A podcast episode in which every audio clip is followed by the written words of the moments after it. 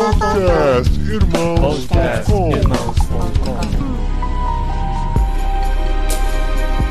Olá, pessoas!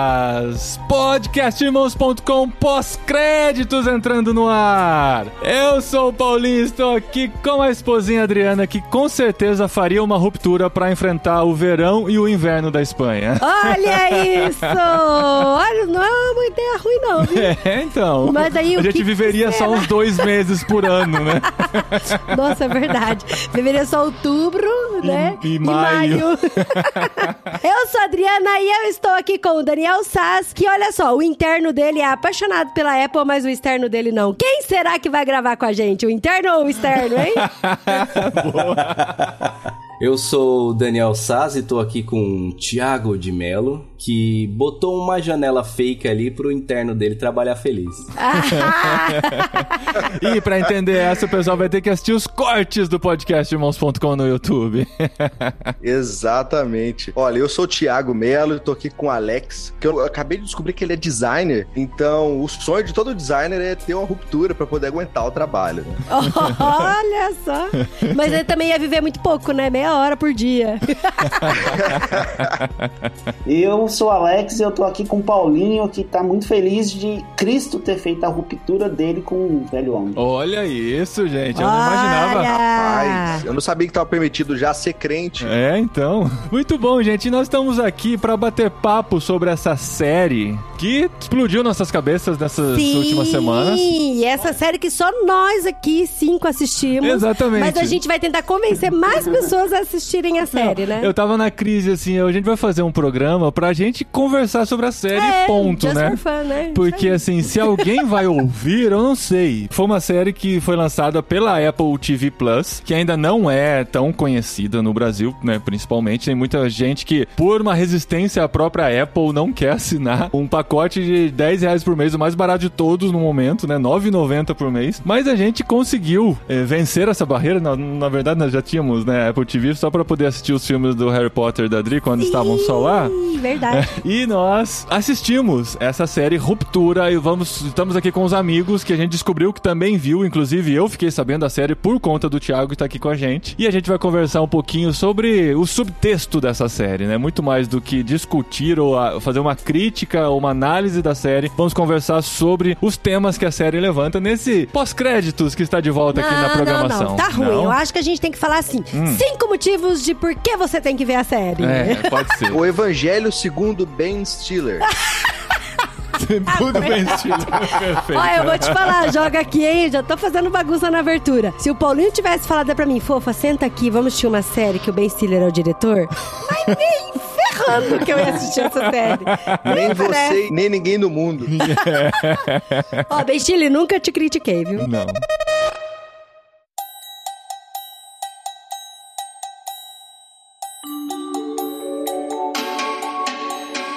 Bem, gente. Estamos aqui para falar de Ruptura, essa série maravilhosa que chegou do nada, né? Ninguém esperava. Todo mundo criando expectativa para nova temporada de Stranger Things, Better Call Saul. Better, Better Call Call Saul também não é, assiste também não é também, tanta gente que vê assim. Mas tem tanta coisa, ah, os super-heróis todos aí, as novas gente, é. temporadas de novos super-heróis. É, mais um super-herói dentro do outro super-herói, É, no multiverso do outro super-herói. Exatamente. Então, e de tá repente, ruptura está aí rompendo com nossa mente. Implantando novas informações na nossa na mente. nossa mente. E assim, a gente vai fazer um começo, um- uma boa parte desse episódio sem spoilers, pra falar com quem ainda não viu, que vai ser a maior parte, espero, né? Que as pessoas que não viram a série também ouçam esse programa pra gente poder falar de como é legal assistir essa série. Sim, ó, e eu já quero falar aqui logo de cara pro pessoal assim que tá meio tristinho, ah, mas eu não vou assinar porque eu já assinei tantos outros streamings e tal. A Apple, ela dá uma chancezinha aí. Eu acho que tem de alguns você dias, tirar uns 30 dias de graça. é 30, assim, de a gente teste, não confirmou isso. Uma semana, 30 Sabe? Gente, dias. você pode fazer o teste na sua conta, na conta da sua mãe, da tua esposa. Olha as dicas. né? Não fale com a Então, se fala. todos moram na mesma casa, São sete dias cada ruptura. Sete dias, tá. Sete dias. Ah, Aí, dá pra assistir, gente. Dá pra São assistir, nove sete dias dá pra episódios. assistir, ó. É, é claro que não é patrocinado. né? A Apple não patrocinaria o podcast irmãos.com. Podia, né? Então não Podia, mas tá perdendo. Eu não preciso nem falar isso, mas tem muita coisa legal lá, gente. Tem umas séries incríveis lá que estão muito no, no low profile mesmo. A galera não tem falado, mas tem muita coisa legal pra explorar dentro da Apple TV Plus. E essa é uma delas. E é aquilo, né, cara? A gente fica tentando, o nosso cérebro fica tentando achar paralelos com coisas que a gente conhece, né? Então, assim, vieram referências a muita coisa na nossa mente, na minha mente, conforme foi assistindo. Eu vi coisas de Lost, né? Não tem como não, não ver Lost, paralelos com Lost, principalmente na quantidade de teorias que se levanta. Isso foi bem legal. Eu assisti tudo de uma vez, mas eu tenho a impressão que foi lançado um episódio por semana, não foi? Foi separado sim. Então, que volta, né? Porque hoje a Netflix trouxe essa coisa de trazer a temporada toda de uma vez, se perde muita discussão sobre a série, né? E com certeza a segunda temporada dessa série vai trazer muito mais a cada episódio discussões, porque na primeira ninguém sabia ainda do que se tratava, foi descobrindo aos poucos, a gente descobriu depois que ela já tinha terminado de ser exibida, mas eu acho que é o tipo de série que a cada Ah, a capítulo, perdeu, né? a cada episódio vai ser lançado com teorias, com discussões, vídeos vão ser lançados sobre ela. Não, na segunda temporada, com certeza, É. a gente vai acompanhando, vai discutindo. A gente podia até criar um grupo de discussão. Olha só. Porque, um. gente, era tão gostoso na época de Game of Thrones. Não sei se vocês acompanharam assim também. A gente, a cada episódio de Game of Thrones, a gente assistia junto com os amigos. Depois a gente discutia e falava mal e tal, falava Falava bem.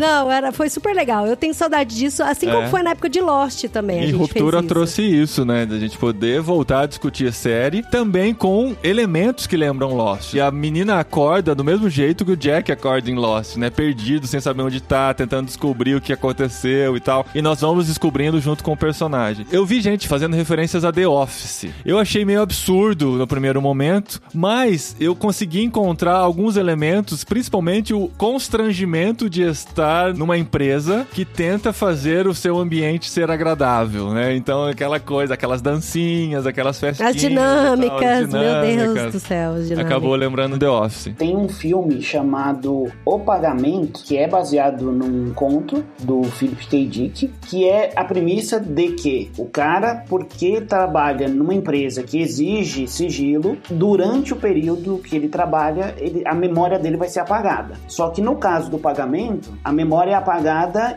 enquanto ele tá naquele projeto. Não tem liga e desliga não, sabe? E não tem como não referenciar Black Mirror, né? Por conta Ah, da sim, pra mim tecnologia, foi de cara do Black Mirror, suspense. é. A coisa da tecnologia retrô também, né? Aquela coisa dos computadores de tubo, os relógios, as paredes e tal. E a tecnologia também um- que é aplicada na ruptura, né? Então, pra mim, assim, lembrou muito Black Mirror por conta desse paralelo, assim, do antigo, né? Igual o Paulinho falou, das TVs de tubo e tal, do jeitão, das roupas, das cores, com o moderno, que é chip, telona e tal, no externo. E pela sensação de sempre de, hum, vai dar ruim isso aqui. Hum, vai dar ruim. Em qualquer É, momento, qualquer momento vai dar ruim. É. Gente, eles vão descobrir alguma coisa, vai dar ruim, vai dar É. ruim, sabe? O que eu gosto Aquela muito, tensão, eu gosto assim. muito é daquela câmera parada, assim, ó. Tipo, não tem nada acontecendo, mas parece que a qualquer momento algo vai acontecer muito ruim.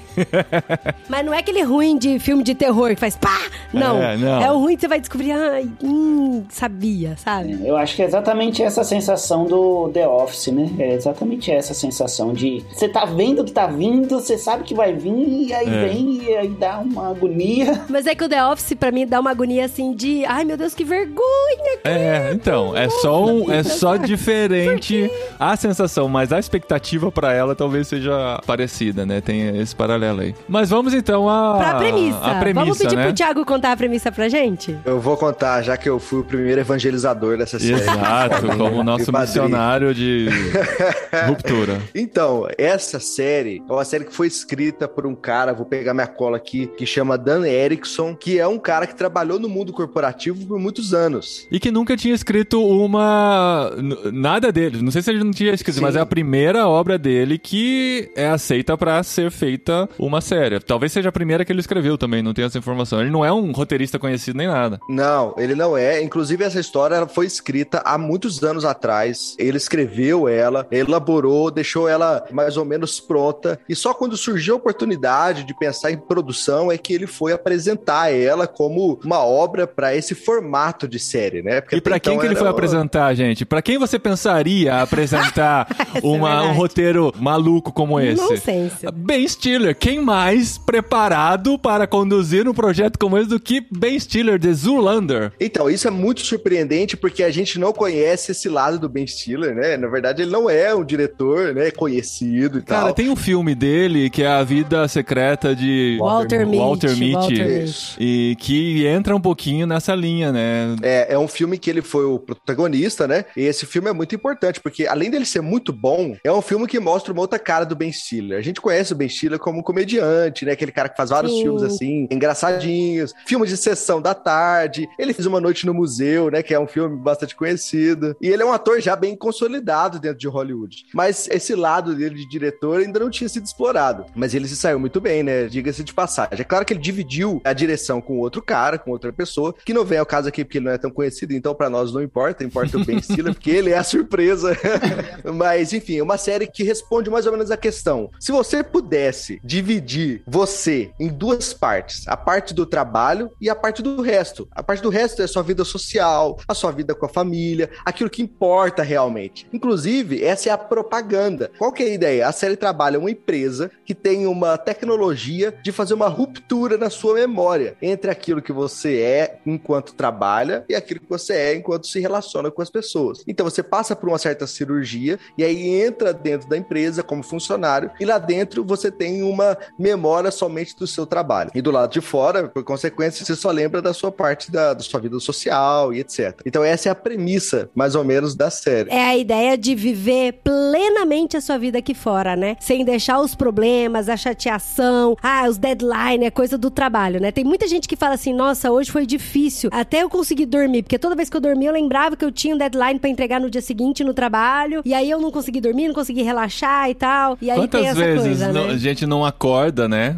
Antes de ir pro trabalho e pensa, nossa, eu queria poder só voltar a ter consciência de mim quando eu voltasse pra casa mesmo, né? Que pulasse todo esse período do meu dia. E essa série leva nesse extremo, de você realmente poder optar por isso. A partir do momento que você decide entrar no trabalho, você se desliga e desliga de um jeito de desliga e liga de novo mesmo. Então, assim, o personagem, ele entra no elevador pra entrar no trabalho e ele no segundo seguinte, ele já desperta saindo do trabalho. Então não é assim, ele fica com aquela sensação de que ele dormiu durante as 8 horas, não, ele simplesmente pisca e já tá voltando pra casa com a sensação do dever cumprido. Só que por outro lado, o personagem, o mesmo personagem que entra no trabalho, ele também tem essa mesma sensação. Ele desperta entrando no trabalho, quando ele vai pra casa no final, ele simplesmente entra no elevador e sai de novo para o trabalho Para no o dia trabalho. seguinte. É o tempo todo do trabalho para o trabalho, né? quando o, o externo dele, que é como eles são conhecidos, né? O, o interno e o externo. Inclusive, quando o externo dele, por algum motivo, por doença, alguma coisa, decide não ir pro trabalho, no que ele vai sair do trabalho, ele desperta dois dias depois e descobre que coisas aconteceram nesse dia que ele não foi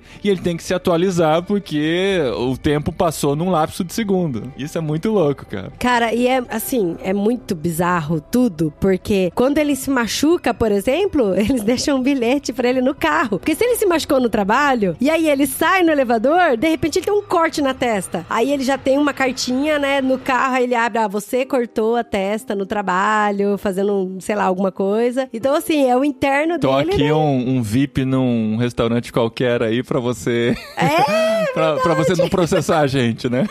Essa parte eu achei muito. Eu, eu trabalhei por oito anos em uma empresa muito parecida com a do. Era aquela baia, você sentava de frente pra outra pessoa, trabalha, vira, conversa e tal. E às vezes da- rolava esse negocinho de: não, olha, aconteceu isso, mas toma aqui um voucherzinho pra você ir no Cinemark. Olha, olha, toma isso aqui só pra uma abafada de, Aham. de situação. É interessante porque eles dão um voucher, né, que é de uma área VIP. E aí você entra no restaurante, não é área VIP coisa nenhuma, né? É uma área VIP que é só uma faixa, né, que, que você entra, mas que é igualzinho em tudo, né? É igual as mesas, o atendimento. Então não tem nada VIP, é só um, Que um ele, ele falso tá benefício. sozinho lá, no mesmo lugar que todo mundo, só que tá escrito VIP. isso já Isso- é uma é muito crítica legal, muito forte a, a, a essa dinâmica, né? Essa mentalidade empresarial. E a série toda, né? A gente depois vai entrando nas camadas dela, porque a gente tá na camada superficial ainda, né? Ah, parece uma boa ideia. Eu conheço algumas pessoas que fariam esse tipo de procedimento ruptura, é. na vida real mesmo, se fosse possível, porque o trabalho muitas vezes é muito estressante, muito desgastante. Isso detona muito Sim, o humor sim, dela, sim. Não, a então, qualidade de vida. Muitas vezes, quando eu trabalhei na farmácia, como farmacêutica, atendimento público e tal, eu chegava em casa arrasada, assim. E a gente era recém-casado, eu e o Paulinho. E aí o Paulinho tava assim, querendo passear e jantar e assistir filme e tal. E eu não conseguia curtir. Ele falava, fofa, mas a gente acabou de casar, vamos ficar juntos, vamos fazer alguma coisa. E eu tava, ai, mas eu tô mal por causa daquela pessoa que fez isso. E Não, tinha uma certa que a- dificuldade, né, amor? Eu já tenho a personalidade de guardar muitas coisas e isso pode ser prejudicial a longo prazo, É. né? Então, muitas frustrações do trabalho, muitas desavenças ou muitos sapos que eu tinha que engolir, eu engolia mesmo e isso podia até somatizar alguma O coisa Paulinho e já tal. era uma ruptura natural. É, verdade. mas eu mesmo. não trazia esses problemas pra casa. Sim,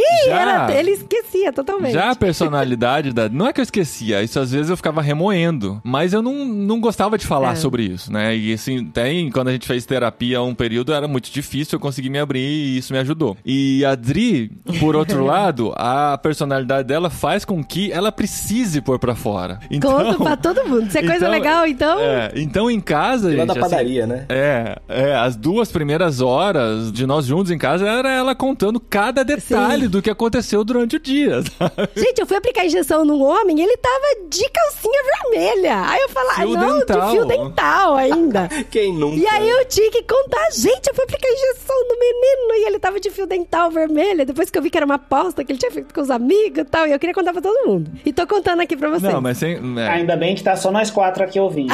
é, é. Isso, tá em segredo. Mas de todos os perrengues que você vivia com o chefe, com o gerente e tal, né? Ah, sim. Isso acontecia. E assim, eu, nesse momento, eu desejava uma ruptura na mente da Dri pra que ela fosse Pra eu minha. conseguir curtir o resto do dia, né, amor? Então, essa série é uma grande crítica ao mundo corporativo, né? Sim. Assim, se você tem amigos aí que trabalham nesse universo corporativo, né, mesmo, você vai perceber que tudo isso que tem na série, todos os elementos são realmente verdade. Então, por exemplo, tem um amigo que trabalha numa empresa, numa corporação é, de multinacional, e aí, quando eles batem a meta, aí soa sino, faz uma festa, né? Sim. Eles dão o voucher do iFood pra você gastar naquela semana, Aham. tudo. Isso nos lembra muitos elementos que a série tem, porque a série faz esse- isso, né? Pra quem não assistiu, a série, em certos momentos, onde eles conseguem terminar o trabalho, existe umas festas, assim. Sim. A festa do ovo, né? Existe ovo de vários tipos, né? Várias A cores, vários festa, sabores. é, O waffle. enfim, festas, festas do waffle. Então são coisas assim que são fúteis. A do melão é- é. melões, é, a do melão.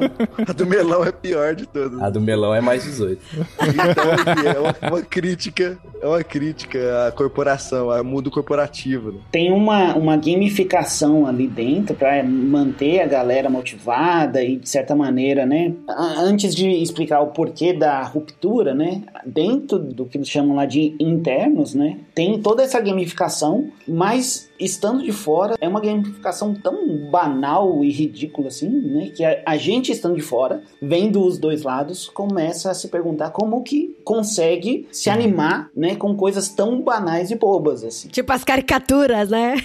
É. É, pois é, tipo, ah, dependendo do seu prêmio, você tem direito a ganhar um copo. Então, Aham. é um, um incentivo que parece tão absurdo, mas é exatamente essa crítica que a gente vive nesse dia a dia. É muito comum você chegar pra alguém, né, nessa ânsia como a Dri tem de às vezes chegar e, ah, eu fiz isso, isso, isso, isso, isso, e alguém, né, com aquele ânimo de quem não viveu aquilo, falar, tá bom. É, porque isso acaba entrando na, na esfera da, da dificuldade que se tem de arrumar um emprego no Brasil, em muitos países que, na verdade, o mundo todo, né, passando por crise no momento, da necessidade que você tem do emprego, né? Inclusive tem uma frase no livro de autoajuda lá, né, que, que ele fala que não é você que precisa do emprego, é o emprego que precisa de você. Isso é algo que é um pouco trabalhado na série mesmo, porque as pessoas que estão lá, no caso da ruptura, eles estão porque estão presos lá pelo eu exterior. Mas muita gente no mundo hoje está preso ao emprego pela necessidade mesmo. Porque sabe que se abrir mão daquele emprego, ou imagina que se abrir mão daquele emprego, a vida vai acabar, não vai conseguir sustentar a família, necessita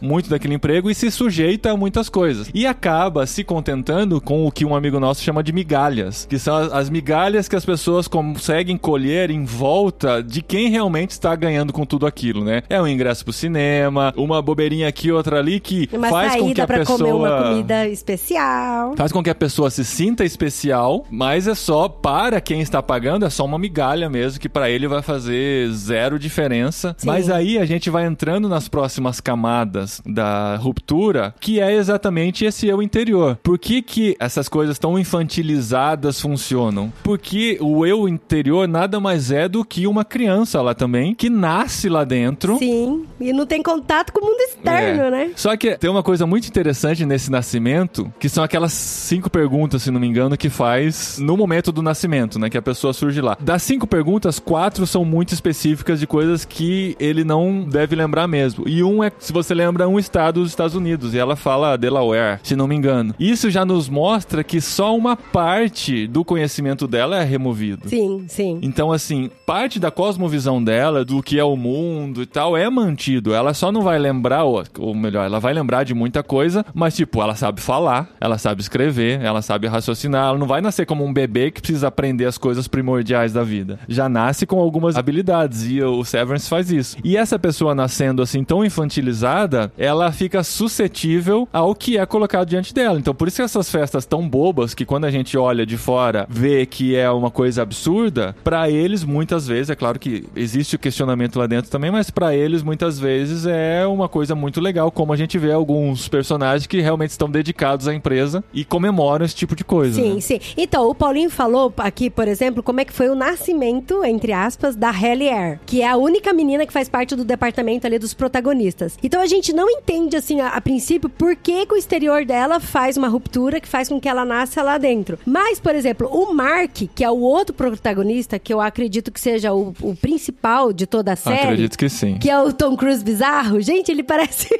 Mano, Que é o Adam bizarro. Scott, né? Um É o ator Adam- também muito bom. ele é do Parks and Recreation, né? É uma coisa muito interessante dessa série, porque essa série ela não tem um casting que é totalmente desconhecido. Ela tem o, o, o, o Torturo, né? John Tem, Torturo, que o é John um, Torturo, um, sim. Um monstro, né? No cinema. E o Christopher Walken, né? Sim. É. Sim. O John Torturo é o, é o garçom. Ah, do. Sim, do- da herança de Mr. Deeds, verdade. Ele é.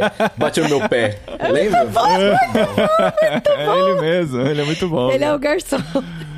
A cara dele, eu sempre lembrava do garçom. Ele desculpa. já foi vilão de Transformers. Verdade, verdade, é muito bom. Mas o Adam Scott, eu não consigo olhar pra cara dele e não ver o Tom Cruise bizarro. Assim, para mim ele é o Tom Cruise modificado. Sei lá, assim, o ele Tom é- Cruise com plástica. multiverso. O sabe? jeito Um de cara que correr dele, ser- o é jeito de correr dele é parecido, gente. É, é o Tom Cruise, é o, É o o cara Tom que Cruise quis ser o Tom Cruise. É, deve ser isso mesmo, cara. Mas E ele é aí- um excelente ator. Sim. Na verdade, o elenco todo é excelente, cara. Sim. Não tem nenhum a Patrícia personagem. Arquette, que é. isso, que isso. Não tem Patrícia. nenhum personagem que você fala assim, nossa, esse daí deixou a desejar. A galera tá entregue naquilo Até o mesmo. mais toscão, que é o cunhado dele. É. ele É muito um bom personagem tosco, sabe? Sim, Isso, é ele bom é. porque é tosco. Ele É. é bom, ele é bom. Então, mas aí você analisando, você conhecendo, né? Porque você tem a história apresentada assim, logo de cara, pela Halle R, que é a mulher que entra lá, e aí é a gente, né? É a gente conhecendo a estrutura É. da Lumon e sabendo como é que funciona a ruptura através do olhar da Halle. Mas tem o Mark também, e aí a gente entende por que, que o Mark fez isso com ele, né? Porque e aí daí começa a mostrar o Mark fora a de lá. A história gente do começa Mark, a, a conhecer. o externo dele. E aí a gente vê que, tipo, o Mark tem a esposa falecida. E aí ele, ele não conseguia mais viver, ele não conseguia levar a vida dele adiante, ele não conseguia trabalhar. E, gente, precisa trabalhar pra ter sustento. E ele não conseguia trabalhar mais porque ele só chorava e só pensava na morte da esposa. Então é por isso que ele fez a ruptura. E aí, isso eu acho tão interessante, gente, porque aí ele faz a ruptura e aí você vê que o Mark de dentro da Lumon é muito diferente do Mark de fora. O Mark de fora, ele não sorri, ele bebe, ele é solitário, ele tem um carinho pela irmã, mas ele sempre fica com aquela cara blasé dele, assim. Tipo, tem um encontro com uma mulher ali, mas, meu, encontrei mais sem graça de tudo e tal. O Mark de dentro, ele sorri, ele é divertido. E, gente, quando eles brincam daquela dinâmica da bola, que a bola vai relando no pé e ele vai falando o que que é, ele, ele faz uma apresentação dele e no final ele fala, ai, só sei que eu adoro isso aqui, eu adoro essa dinâmica. e é interessante como algumas pessoas, elas se sentem satisfeitas no trabalho, preenchidas e acham que não estão perdendo nada da vida lá fora, né? Até ser apresentado alguns outros elementos que eu acho que aí a gente vai falar só quando a gente puder liberar spoiler. É, nesse momento que começa a mostrar o eu externo, né? Porque até então a gente tá preso no ambiente de trabalho lá tentando entender o que tá acontecendo. A gente fica pensando, não sei se vocês tiveram essa, essa mesma sensação. Eu fiquei imaginando que era uma série que se passava ou no passado ou num universo paralelo, uma realidade paralela, assim, que, que tinha aquele tipo de tecnologia, aquele tipo de roupa, aquela estética toda. Quando transfere para o externo, você descobre, não, é o mundo de hoje. É a nossa realidade aqui e lá dentro é um mundo paralelo construído para aqueles seres que estão lá ou sendo usados como força de trabalho, como experiência de alguma forma por, por essa empresa, entre aspas, maligna que a gente vai descobrindo com o tempo aí de toda a série, né? Então isso é esse choque foi interessante de ver e de ver como esses atores são tão incríveis que eles conseguem fazer o mesmo personagem com dois aspectos completamente diferentes, com personalidades até diferentes dentro e fora da ruptura. Inclusive a personagem da Patrícia Arquette, que você Sim, também é vê que ela genial, está é dentro genial. e está fora com personalidades totalmente diferentes e lá na frente você vai ter a surpresa que, enfim, a gente pode falar depois, que é um pouco diferente, que é uma característica um pouco diferente dos demais personagens. Sim, porque assim, a principal área de trabalho que é apresentado pra gente da Lumon são quatro personagens. Que é a Helly Air. Helly Ar. Ai, não sei, gente, falar. Vou só falar Helly. Ah, é de R, Helly, R, Helly. né? É. Ar, Ar. Helly. Helly, Helly. Vou falar só de Helly. Que é a Helly. Aí tem o Mark. Aí tem o Dylan. E aí tem o Irving. E é interessante que os quatro trabalham lá e é aquele negócio, igual o Paulinho falou, né? Que eles estão. A vida deles é aquilo. Porque quando entra no elevador, perde a memória. Quando volta do elevador, volta a memória. Então tem os quatro lá o tempo todo. Então aí a gente vai percebendo ao longo das séries que, assim, todos eles, assim, já trabalhavam há um tempo lá na empresa e que não rola satisfação o tempo todo, apesar de ter essa gamificação, de ter esses prêmios. E aí você descobre, por exemplo, eles conseguem pedir demissão? Eles conseguem sair? O que que acontece se eles não entregam o trabalho? O que que acontece se eles se revoltam? Aí você fica pensando, ai gente, é só mandar bilhetinho pro externo, né? Eu falei isso Primeira logo no coisa, começo. ele falou, escreve no braço. Escreve no braço falando, eu quero sair, isso aqui é terrível, sabe? Me tira daqui, alguma coisa assim.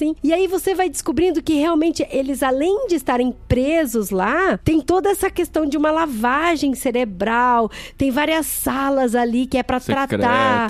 É, sim, essas salas escondidas, Tem assim, esse é ambiente tratar labiríntico, mesmo. né? Não sei se existe essa palavra. Esse ambiente labiríntico é muito interessante também, porque você se vê andando naqueles corredores estéreis, né? Assépticos, todo branco, você não sabe pra onde vai, gira pra cá, gira pra lá, gira pra cá, não tem sinalização nenhuma, não tem quadro nenhum. Até que um momento colocam um quadro Ah, lá, mas né? aqueles quadros bizarros. Mas. Tropeça é, numa cabra. Aquela sensação, aquela sensação de perdidos, que inclusive o primeiro desafio deles é tentar entender o mapa. Eles nem, a princípio, eles nem questionam exatamente, até questionam, né, o que estão fazendo, porque você não sabe o que eles estão fazendo. Eles estão mexendo na frente do computador, selecionando alguns números, jogando dentro de uma caixinha. Eles trabalham no quê? Refinamento de macro. Refinamento de macrodados. Isso. Que, assim, não fazem ideia do que estão fazendo, mas são obrigados a fazer porque não tem outra opção. O eu deles externos, que é eles mesmo, decidiu que eles devem estar lá e eles não têm como sair de lá. Um ponto que a Adri falou, que é os quatro estão já há algum tempo, a gente na verdade começa a acompanhar toda essa virada da série quando um dos funcionários antigos pediu demissão, né? Então, pra gente que começou a assistir, ah, o cara pediu demissão e aí entrou a Halle, que é a menina nova, que a gente começa a acompanhar como funciona lá dentro o olhar dela. E aí tem esse outro cara que eu esqueci o nome dele. É o Pete.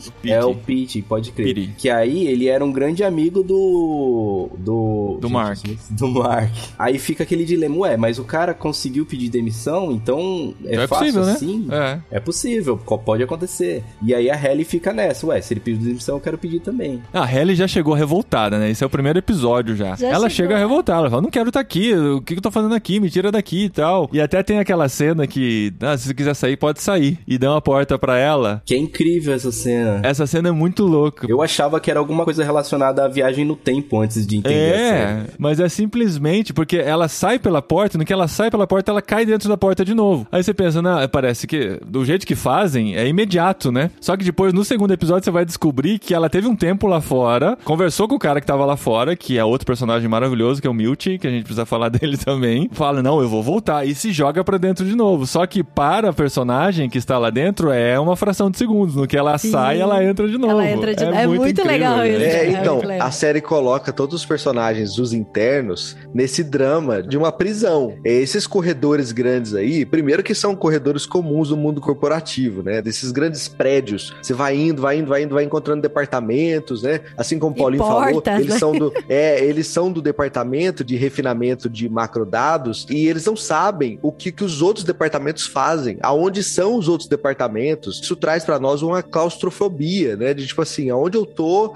parece que eu tô confinado no lugar, eu não consigo sair daqui. E a perspectiva que eles nos apresentam pra explicar que esses personagens não podem sair de lá, não tem outra alternativa a não ser continuar lá, é mostrando que essa quando eles passam na porta, automaticamente eles voltam, porque da perspectiva do interno não há uma passagem de tempo, né? Entre o eu de dentro e o eu de fora. É tipo uma grande continuação. Então, é muito interessante como ela coloca a gente dentro desse lugar. Eu fiquei cansado assistindo a série. Eu terminava É. os episódios me sentindo cansado, porque parece que eu tava tentando sair de lá e não tava conseguindo, né? Aham. Isso é muito, isso é um feito da série, isso é um feito. Mas ó, uma coisa importante, antes da gente entrar nos spoilers, pra quem ainda tá ouvindo até aqui sem ter assistido a série, Tá errado. é, tá errado. Mas é que embora pareça pela nossa empolgação, a série é lenta. É aquele tipo de série que tem aquelas cenas paradas, aqueles diálogos, aquela tensão psicológica. Mas assim, e inclusive Até pelas o- tomadas da câmera, né, amor? é, eu, depois dos quatro episódios, eu fui assistir o, o trailer,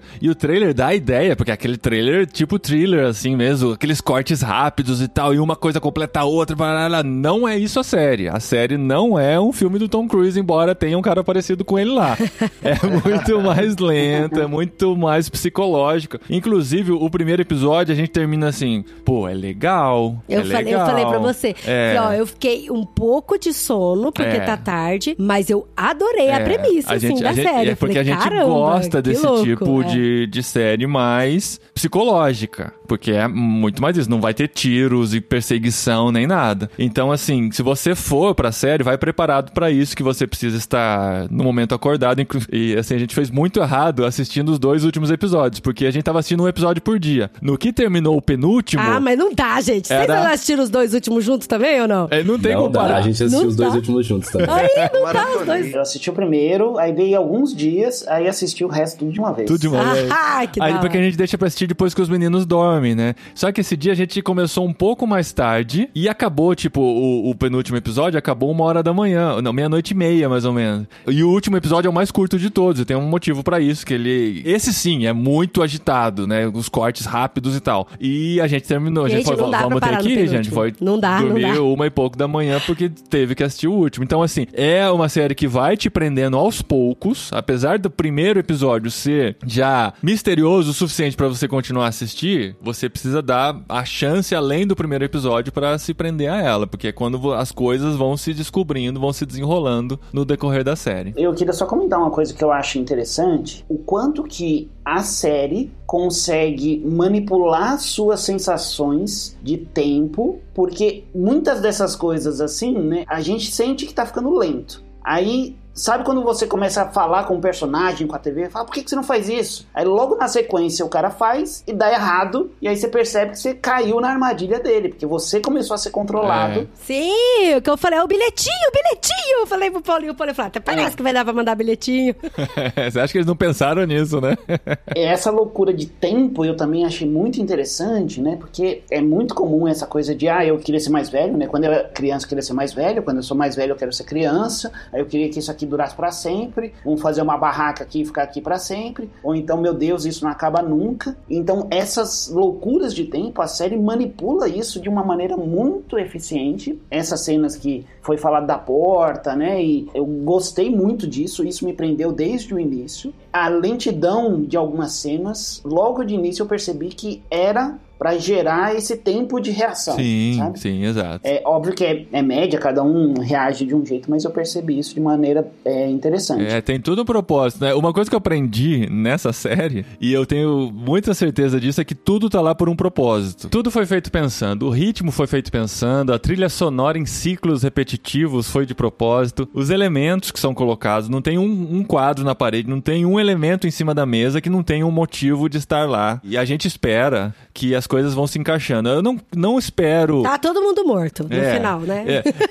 Eu já estou vacinado por Lost de não esperar a resposta de todos os mistérios, mesmo porque não precisa responder tudo. Tem coisa que tá lá e pronto e Tem coisa que a gente pode criar na cabeça. se explicar pode até estragar, né? Tipo, filme do Han Solo, né? Não precisa no filme do Han Solo, não precisa explicar como que ele fez o percurso de Castle em menos de 12 parsecs. Quando explica, estraga o que a gente criou na mente. Então tem coisa que é bom que fique no mistério, mas tem coisas que eu tenho certeza que eles vão explicar nas próximas temporadas e é por isso que a gente torce aí pra, pra continuar e a gente continuar nesse hype, né? Tem uma coisa que me chama muita atenção na série, que deixa ela bem realista, que é o uso de tecnologia, né? Porque assim, quando a gente vê uma coisa absurda numa série, você logo pensa numa força que não é explicada, né? Aqueles recursos, tipo Deus Ex Machina, né? Que o cinema usa tanto, que é, tipo assim, explicar um fenômeno muito doido de uma forma muito doida e que, dentro da lógica interna ali do filme, da série, faz sentido. Mas no mundo real não faz. Só que nessa série eles usam muita tecnologia, por isso lembra tanto Black Mirror, né? Nesse sentido, Uhum. porque não chega a ser um sci-fi, mas ela tem muito uso de tecnologia para justificar aquelas coisas que são absurdas, né, dentro da série. Então, por exemplo, a Adri comentou que ela pensou assim: por que, que o pessoal não coloca um bilhetinho dentro do, do, do bolso e sai do elevador pro externo ler o bilhete ou escrever no braço, qualquer coisa desse sentido? Mas eles dizem que tem uma tecnologia no próprio elevador que quando eles vão sair, porque o elevador é o que causa a mudança, né, na mente, né? Ele ativa a ruptura. No elevador existe uma tecnologia de decifrar códigos, decifrar mensagens. Então existe uma tecnologia que é usada como recurso dentro do roteiro para dizer, olha, realmente não tem como escapar disso aqui. Esse absurdo, ele é justificado por uma coisa real. Isso deixa a série muito mais legal, né? Porque você fica pensando assim, pode ser que a gente chegue numa fase da humanidade que a gente tem esse tipo de coisa. Ai, que vontade de dar um spoilerzinho da Helly. É, não, Porque da- isso é daqui muito a pouco, da depois do hora, bloco de gente. virada. Isso foi muito genial dela. A gente é apresentado a um personagem que chega totalmente perdido. Isso é um recurso óbvio, né? De se esse cara tá perdido, assim que ele for descobrindo coisas, eu também vou descobrindo. Então esse é um recurso né, narrativo comum dentro de narrativas de filme. Uhum. Só que ele vai mostrando a angústia que é você ser levado a fazer coisas sem um propósito, sem entender o propósito daquilo. Essa angústia que dá de por que, que eu tenho que fazer isso, mas também é a única coisa que eu tenho a fazer, eu não, não, não sei o que fazer, não tem outra opção, não tem saída, não tem ajuda, não tem. Ou é reagir àquilo, ou é fazer aquilo. Então fica um, um labirinto de situação ela fica amarrada, né? E é doido, Alex, porque assim, a forma como a gente descobre, que é logo já no primeiro episódio, de por que que todo mundo tem que seguir aquela linha e fazer tudo aquilo, é, é um pouco assim, chocante pra gente, né? Porque a hora que ela tenta sair, ela tenta sair e não consegue, ela tenta sair e não consegue, e aí depois chega o cara, o segurança, e aí o Mark, que é o chefe dela, o diretor dela, pega e fala assim: não, a- o erro foi meu. Não, não, ela tenta sair com o papelzinho. E aí o, o elevador dispara, e aí a gente descobre que ela não pode sair com o bilhetinho. E aí o Mark, que o chefe, fala: Não, não, o erro foi meu. Porque eu que falei pra ela que ela não podia sair com um papelzinho, com um bilhetinho. Então eu que devia ter orientado ela. Então Eu que eu não que. falei, né? É Eu- eu... que não falei. Então eu que devo ser punido. E aí você vê que o Mark sai pra ir pra uma salinha. E aí ela volta pra sala dela. E fica os três na sala. E aí ela pega e fala assim: ai, pra onde que ele foi? Ah, ele foi pro break room. E eu não sei se eles traduziram de propósito break Isso eu queria room. falar depois que subir a música e a gente entrar no bloco com spoilers que vem já na sequência aí.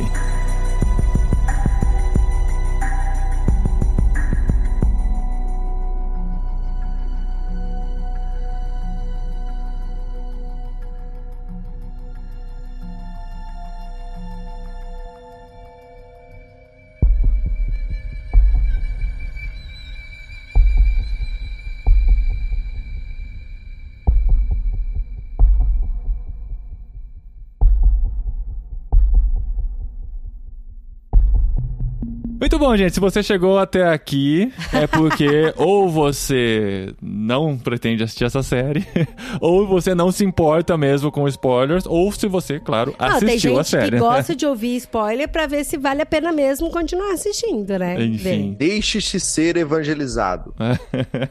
Se a gente tinha pouca gente ouvindo esse episódio, agora menos ainda, mas a gente vai falar e começar falando sobre o Break Room, que a Adri tentou falar no bloco anterior, nós cortamos ela e agora ela vai precisar repetir, porque isso é muito importante, né? Porque assim, a gente começa a fazer teorias, né? Quando a gente tá lá dentro, o que, que a gente faria? A gente tentaria mandar o bilhetinho? Já descobriu que não pode. Inclusive, e se ela tentasse sair pela portinha lá do lado, não pelo elevador, né? Que é outra saída. Será que ela não conseguiria sair com o bilhetinho, né? Será que lá tem o detector também? Enfim, fica no ar isso aí, né? Mas a gente começa a pensar, e se ela não quiser trabalhar? Não, tá bom. Eu, externa, falou que eu tenho que ficar aqui, eu vou ficar aqui, não vou trabalhar, eu não sou escravo, vou ficar aqui fazendo qualquer outra coisa. Você vê que devia ser insuportável estar não fazendo nada naquele ambiente por oito horas, né? E aí a gente descobre que existe esse tal de break É, room. na verdade, existem vários recursos, né? É. A empresa tem vários recursos. Tem a sessão de bem-estar, que, gente, tudo na empresa é muito bizarro. E aí tem a É, sessão de levando bem-estar. ao, ao hiperbolismo, né? Levando ao exagero, coisas que existem nas, no, cor- nas no mundo empresas, corporativo. no mundo corporativo, Exato, né? tudo tem, né? É. Você enxerga. Eu também já trabalhei numa empresa com baias É. e tal. É, então vai lá, tudo, vai lá na salinha de pibolim relaxar um pouco, né?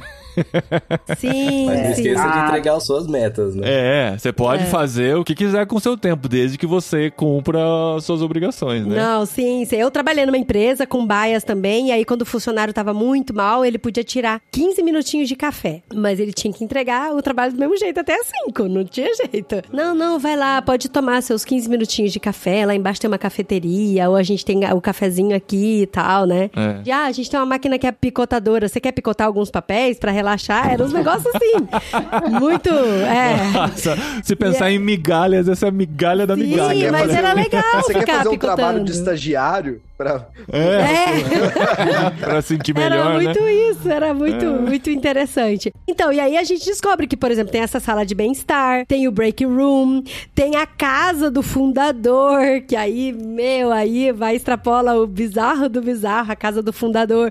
Tem a sala com os sorrisos, né? Uma pra sala você de ver os sorrisos, os sorrisos, gente. que são as pessoas que estão felizes porque Pelo você está lá trabalhando. Gente, sabe? é muito louco, mano. É então muito tem louco. muitas dessas áreas assim estranhas, né? E aí a sala do break room, que é a mais utilizada para os funcionários rebeldes, eu acho, na verdade, o Paulinho, né? Acha que tem uma tradução aí que poderia ser melhor, não, né? é, não, não é que tradução que poderia ser melhor. É porque no inglês o break tem dois sentidos. Eu falei isso enquanto a gente tava assistindo a série. E não tem como você traduzir por sala de descanso barra quebrantamento, né? Ou arrebentamento, né? A ideia de break em inglês, você pode fazer uma pausa ou você pode realmente destruir. Quebrar no sentido de destruir. É. Tanto que é muito comum assim, ah, quebrou meu argumento. A pessoa me Ou quebrou. quebrar as ideias que você Ou- tem de querer boicotar a empresa. Voltei por pra exemplo. casa quebrado. É isso. Então, assim, e na verdade o sentido é mais o de quebrar mesmo a pessoa, né? Sim, e a primeira vez que aparece a questão do break room é quando o Pete, ele conversa com o Mark externo dele, num lugar muito longe, bizarro, com casas destruídas e tá tudo no mato. Ele encontra o Mark externo, deixa um bilhete e fala, ó, se você quer saber o que, que a Lumon realmente tá fazendo, me encontra nesse endereço. E aí ele fica naquela luta, né, jogo fora, rasgo, pego, vou, não vou, vou, vou, vou, vou. É, porque o cara Fui, né? externo, a princípio, ele queria que acontecesse Ele isso. não sabe que o cara era amigo dele. É, e a sim. pessoa- Nesse momento, eles estão conversando, mas como se fossem, apesar de serem dois amigos, são também dois estranhos, porque um não está falando com a consciência do outro. É, porque o Pete que tá lá fora foi um Pete que conseguiu extrapolar a ruptura, algo que era impensado até então. a mente dele, É, né? de uma forma muito bizarra, né? A gente tá falando com quem já assistiu a série aqui, já sabe o que aconteceu. E isso faz com que haja essa conexão. Só que o, o eu de fora, o Mark de fora, ele queria estar na ruptura. Então, assim, ele tem que ser convencido de que aquilo é algo muito bizarro e que tem que ser tomada alguma atitude. Mas aí, como eu tava falando do break room, o Mark, ele é convencido, talvez pela curiosidade de saber o que, que a Lumon tá fazendo, vai e encontra o Pete nesse lugar bizarro. E aí o Pete fala, cara, lá os internos são torturados. Lá o negócio é muito esquisito. E eu queria que você me acompanhasse pra gente descobrir o que que tá acontecendo. Olha só, eu vou te mostrar uma fita. E aí ele mostra uma fita com ele mesmo, o Pete, repetindo um monte de frase, falando, ó, eu sou culpado, eu que tô colocando o mundo, né, do jeito que tá ruim por culpa minha, eu tenho que aceitar as coisas, porque tudo isso que tá acontecendo vai ser bom pra mim. E ele fica repetindo essas frases, falando, e a minha Adriana externa fica, meu, que que tem isso de tortura, sabe? Que, que exagero chamar isso de tortura. Ele tá repetindo umas frases, É, só ok, repita, ele tá tá, bom, hein? ele tá assumindo um erro que não é dele, mas ok, tudo bem, bola pra frente. É tipo o o Bart Simpson escrevendo na lousa. É, Isso, muito boa. Boa lembrança, boa lembrança. E aí, depois, quando lá no interno, que a Hellier tenta sair, e aí o Mark vai, assume o lugar dela, vai pro break room, aí depois ele volta. E aí, depois, de novo, a Hellier apronta, de novo, porque ela realmente quer tentar sair, quer Não, tentar genial. sair. E essa foi genial. Essa a gente não tinha pensado. Porque Essa ela tenta se suicidar com a, um cabo de energia dentro do elevador para que o eu externo sinta a dor do que está acontecendo e se convença de que a É coisa realmente é bom, horrível. É muito bom. Até que lá no final a gente descobre que o, eu- o eu externo tem muito mais motivo pro eu interno dela estar Ficar lá do do que, que sair, é. é, do que qualquer outra pessoa que está lá. Sim, e aí ela vai pro break room e aí ela repete aquelas frases que o Pete tinha mostrado pro Mark. Mas aí é muito louco porque ela tem um detector de mentira, né? Como é que Eu chama acho que aquilo? é um- De eu- psicografia, sei lá, não, sei como é que chama aquilo. como que é? O, como é que chama o detector É de o- mentira? É- Sismógrafo de voz. Não é esse, não. Mano, eu, eu falei, na hora eu falei quando a gente tava É, você assistindo. falou mesmo, por isso que eu olhei pra você agora. É, é, É, detector de mentiras. Procurei no Google, a gente precisa dessa informação. Fugiu do cérebro Eu de seis pessoas. aqui. Cinco. Essa é fundamental, essa informação. Sem ela não dá pra. Sem ela não dá pra continuar esse episódio. Não dá pra gente. continuar o programa. Polígrafo. Polígrafo. Polígrafo. Nossa, parece, parece que não faz sentido nenhum essa palavra agora, né? Então, e aí ela coloca as mãos dela lá no polígrafo e ela tem que repetir aquelas frases no microfone e ela tem que repetir com verdade do coração. Arrependida. Eu estou arrependida de tentar sair. O que eu estou fazendo aqui é bom. É eu que tô errada. Forgive me for the harm I've caused this world.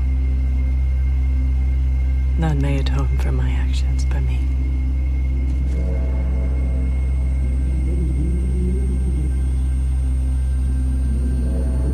And only in me shall their stain live on.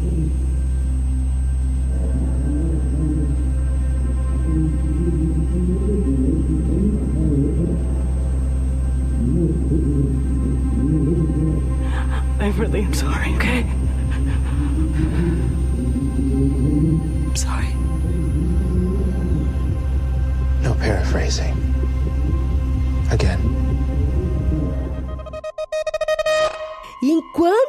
Não repetir com verdade de coração, ela não sai do break room. Ela não sai. E tem uma contagem, né? Do quantas Ah, é vezes eles verdade. repetem, né? É a Tem, contagem. A dela chegou a mais de 500 vezes que ela teve que falar. Não, mais de mil, mais Mais de Mais mil, de cara. Isso, É. então. É. É uma contagem absurda, né? Uma quantidade. Imagina. É nesse momento que dá mais uma bugada ali que o diretor brinca com a gente, porque a gente sabe que aconteceu alguma coisa errada, a punição vai ser uma sala de descanso, então já dá um bug ali. Fala, "Ué, Fez errado, vai descansar? Será que eles são bonzinhos? Aí você descobre que na verdade a sala de descanso não é de descanso. E por isso que se a, a legenda colocasse sala de quebrar, já seria um spoiler, porque a gente só descobre isso depois, entendeu? A ambiguidade do, da Do inglês, tradução. né? É, exato. E a, a gente também ali descobre que todos eles já foram para aquele lugar. Porque fica todo mundo com aquela sensação de deu ruim pra Ai, você. Ela foi no break room. É. É. E aí, igual a gente falou que o interno só tem lembrança da empresa, então assim, é, o Milt, que é o personagem que faz, né, o break room com eles, o usa o polígrafo, ele pega e fala, ó, você não me convenceu ainda, então amanhã você vai continuar. Então aí ela sai da empresa e aí quando ela volta, ela volta pro break room. Nesse ponto que é interessante, a gente já falou, mas é bom reforçar, o eu interno, ele não tem descanso e não dorme. Não, é. Ela saiu da sala e voltou. É, para o eu interno, é o que os coaches adorariam, né? De 100% de produtividade. Todo o tempo do eu interno é é dentro da empresa e focado nas coisas da empresa, porque até aquelas diversões, aqueles breaks ali, eles são da empresa e para a empresa. Inclusive, a empresa tem tanto domínio sobre as pessoas lá dentro que até o band-aid tem o logo da empresa. É, é aquela ideia de que quando Google começou com aquela coisa do bem-estar da empresa e tal, eu lembro muito de como eu via aquilo na minha juventude. Ai, né? poder trabalhar sentado numa É, bola de pilar. É, exatamente, aquela coisa colorida, de você Piscina de bolinha, escorregador. ir entre os departamentos com patinete e tal. Nossa, isso era incrível, fantástico. E todo mundo começou a emular isso de alguma maneira, como se nós quiséssemos que a nossa diversão, nosso momento de lazer fosse no ambiente de trabalho. E na verdade, é importante nós nos sentirmos bem no ambiente de trabalho, isso é importante nosso bem-estar, claro, mas para as empresas é útil que isso aconteça, né? Porque assim, os seus amigos sendo os seus amigos de trabalho, você vai estar muito mais satisfeito aqui. Aquela coisa, para muita gente, e o, o Ruptura representa isso, para muita gente, a vida acontece só fora do trabalho. Isso na, no mundo normal que a gente vive aqui, né? O tempo do trabalho é um tempo que eu preciso viver para colocar dinheiro na mesa, então a minha vida é o que realmente está lá fora. E para outras pessoas, a vida é só o que acontece dentro do trabalho, que é onde ela se realiza e acaba demorando muito para chegar em casa, vai pro happy hour com os amigos e deixa a família, os filhos que não conhecem o pai e tal. Então esses dois formatos existem mesmo e as empresas, é claro que para as empresas o que vale mais a pena é que eles se sintam bem dentro do trabalho, né? E isso é transposto de uma maneira muito interessante no Ruptura. E a gente viu que existem pessoas que questionam, existem manifestantes que questionam a ideia da ruptura, existem protestos. A irmã do Mark questiona isso também e tal, e os amigos questionam, tem gente que defende, A tem gente filha que do acha Pete tem uma banda de rock que fala É. mal da empresa. de heavy metal, Vai né? se danar, Lumo! É, bem isso mesmo que eles falam. Mas uma coisa que ninguém questionou, gente, e foi uma das primeiras coisas que eu pensei, é que a pessoa que faz ruptura, imaginando que ela passe oito horas no trabalho, talvez nove, ela está simplesmente diminuindo a vida dela em um terço, né? Ela, porque ela está envelhecendo quando ela está rupturada também, quando ela está no ambiente de trabalho. Ela está envelhecendo, ela não está vivendo aquele tempo. E ela decidiu sacar de, dos, sei lá, 30 anos de trabalho, 30 anos laborais que ela tem, sacar 10 anos. Então, durante 10 anos da vida dela, ela não vai viver. É muito louco isso, né? E ela decidiu isso porque o trabalho é algo muito desgastante para a vida dela e é melhor eu abrir mão desses 10 anos do que viver esses 10 anos nesse ambiente. Notem o uso do termo sacar, que o Paulinho usou, né? É, Que provavelmente é um termo espanhol. é isso Ah, é. Pior que é verdade. É, é. Tá Gente, vendo? mas assim, ele escolheu, já, né? ele escolheu perder essas oito horas por dia, mas viver plenamente, as Plenamente. outras. É, entendeu? essa é a propaganda, essa é a propaganda da empresa. A né? propaganda é essa, mas não é o que acontece, né? Porque aí a gente vai descobrindo que todo mundo decidiu apagar um tempo da sua vida, porque da parte de fora tinha outras motivações, a maioria deles, aparentemente, né? Porque a gente só sabe duas motivações mais completas, né? Que é a do Mark e da Halle. E um tinha um- uma intenção comercial, já dando spoiler, né? Que a Halle é da empresa que faz essa coisa aí. E o Mark, ele tá deprimido. Então, quanto menos tempo ele tiver com a consciência deprimida, ele tem a ideia de que vai ser melhor pra ele. Aí entra outra questão que teria que ter um psicólogo ou psiquiatra aqui com a gente pra responder, porque assim, o Dylan tem um dia que ele chega em casa, ele sente os músculos. Ele chega no trabalho, ele sente os músculos. Fala: "Ah, hoje eu devo ter feito é, trabalho de, de braços na academia, alguma coisa assim, tô me sentindo mais forte ou tá se sentindo dolorido", porque ele traz pra dentro as consequências, assim como o Mark levou Assim como fora o Irving o tem machucado. muito sono também no trabalho, né? Ele falou, É. eu acho que o meu externo dorme muito mal. É. Ou tá na Então, balada, alguma coisa. Você traz a consequência de um ambiente pro outro. E a questão psicológica? O quanto é biológico o que acontece no cérebro, sabe? O fato dele passar estresse no trabalho, o quanto isso, apesar dele não lembrar, vai ser trazido biologicamente para a qualidade de vida dele lá. E o quanto o Mark estar sofrendo com a falta da esposa lá vai refletir no ambiente de trabalho dele, né? Uma coisa que pode ser trabalhada ainda que é interessante de pensar também, né? Porque Então, o mas- fato de não pensar naquilo não significa que você não viveu, que você não teve consequências biológicas daquilo que você viveu, né? Mas aí eu pergunto pros amigos aqui universitários que estão gravando com a gente, fazer a pergunta do show do milhão aqui, pedir ajuda pros universitários, por que que o Irving externo dele, então, tinha essa lembrança psicológica no externo dele. Porque ele pintava quadros Ah, sim. com as coisas que torturavam ele no interno dele. É porque existe alguma relação ainda que vai ser explicada da cirurgia que não cobriu tudo que precisava ser coberto. Existe alguma coisa sendo levada de dentro pra fora e de fora pra dentro. A sensação que eu tive vendo e um pouco das coisas que eu assisti, que eu li depois, quando eu estava vendo, a sensação que eu tive é: se a pessoa dormiu, ele sai do consciente much e o inconsciente tem conexão com os dois lados. Então, É. ele é o único personagem que dorme. Então, ao dormir, ele começa a ter ali algumas coisas que, como o, o consciente não tá funcionando, ele consegue acessar alguma coisa lá de dentro, porque lá dentro ele ficou inconsciente, que é a hora que ele dá aquele cochilo ou aquela devagada ali. Então, mas além disso, tem uma questão bem básica, que é o seguinte: a gente só sabe disso do Irving porque o Irving ele pinta. E a pintura, a expressão artística, ela é em si mesma uma expressão mais ampla do que aquilo que a nossa consciência mais racional, né, mais desperta consegue entender. Falou como um designer agora, hein, Thiago? É, você ver, tá vendo? Defendendo Eu tô a honrando classe. nós três aqui, a classe representada aqui. Porque quando se trata de arte, né, é um consenso, ultrapassa as nossas formulações, né? Então, a gente vê ali como esse recurso é utilizado para mostrar para nós que existe uma conexão, mas essa conexão ela não tá clara, ela não tá no nível da consciência.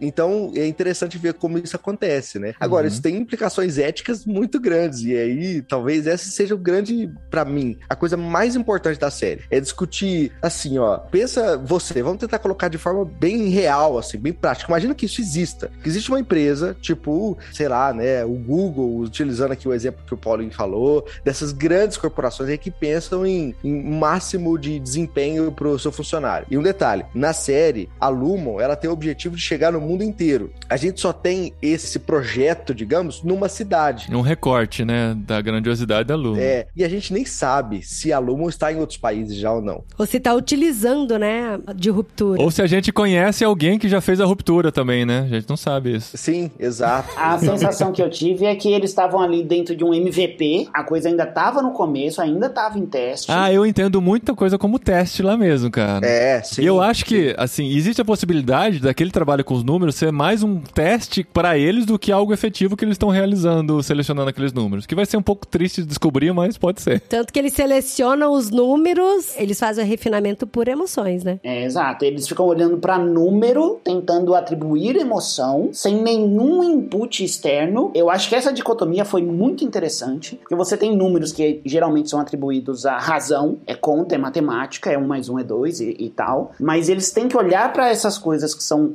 lógicas e achar emoções, mas sem nenhum input. Então é uma mistura ali de uma inocência e de um autodespertar para alguma coisa ali que pra mim foi bem, bem ambíguo. Pra mim também vai ser muito frustrante se eu descobrir que aquilo ali era só pra manter eles ocupados e não fazê-los dormir. Não, eu acho que então, não. Eu é. acho que faz parte do teste Pra saber de aprimoramento do próprio sistema. Eu acredito que seja mais nesse sentido. Ainda sobre isso, aquele ambiente ali da Lumon, ele é super controlado, hiper controlado, tá tudo travado ali, tá tudo sendo testado ali, mas a gente descobre que não é o elevador que faz o liga e desliga, porque eles conseguem fazer liga e desliga em outros lugares. Isso, aí começa É, a não é expandir, só né? o elevador, né, na verdade. Então, a- aí eu começo a me perguntar se o elevador é máquina que faz aquilo ou é só, ah, o cara tá no elevador, pode desligar a chave aí. Ah, deve ser automático, Porque o que- né? É. Não, deve ser É. automático. O que indica é que aqueles outros, aquele painel de controle daquela sala, são outras ferramentas que eles têm, né? Inclusive, tem várias ferramentas que a gente não sabe o que são, que a gente talvez vai descobrir nas próximas temporadas, porque aquele botão lá que eles apertam, né, no final, pra quem assistiu sabe o que que significa isso. Alavanca. aquela, aquela opção, é, aquela alavanca, obrigado, ela servia pra um propósito, mas tem outros que tem inclusive as, as etiquetas com Então, outros nomes. cara, certeza É, que que, já tem curioso. gente que deu print naquilo, já tá fazendo altas teorias puxando risquinhos tem. do que, que Certeza, pode certeza. ser e tal. Que é o que a gente espera de uma série como essa, né? Eles jogam essas pistas lá pra fazer a galera pensar e imaginar. Já tem vídeo mesmo dessas opções, eu já vi inclusive alguns vídeos falando o que poderia ser cada uma daquelas opções. Você lembra no Dark que tinha aquele quadro com um monte de foto e a galera ficava teorizando Ah, e- era muito bom! e achando a gente os assistia Dark com aquilo. Você falou Dark, cara, foi uma outra série que eu senti essa, essa parada Lost, sabe? De, tipo, acompanhar episódio a episódio, pode crer. Ai, Mas Dark veio é tudo de uma bom. vez, né? Dark é muito Então, bom. E a gente perdeu perdeu um de gravar sobre Dark. Na hora eu queria É. tanto gravar.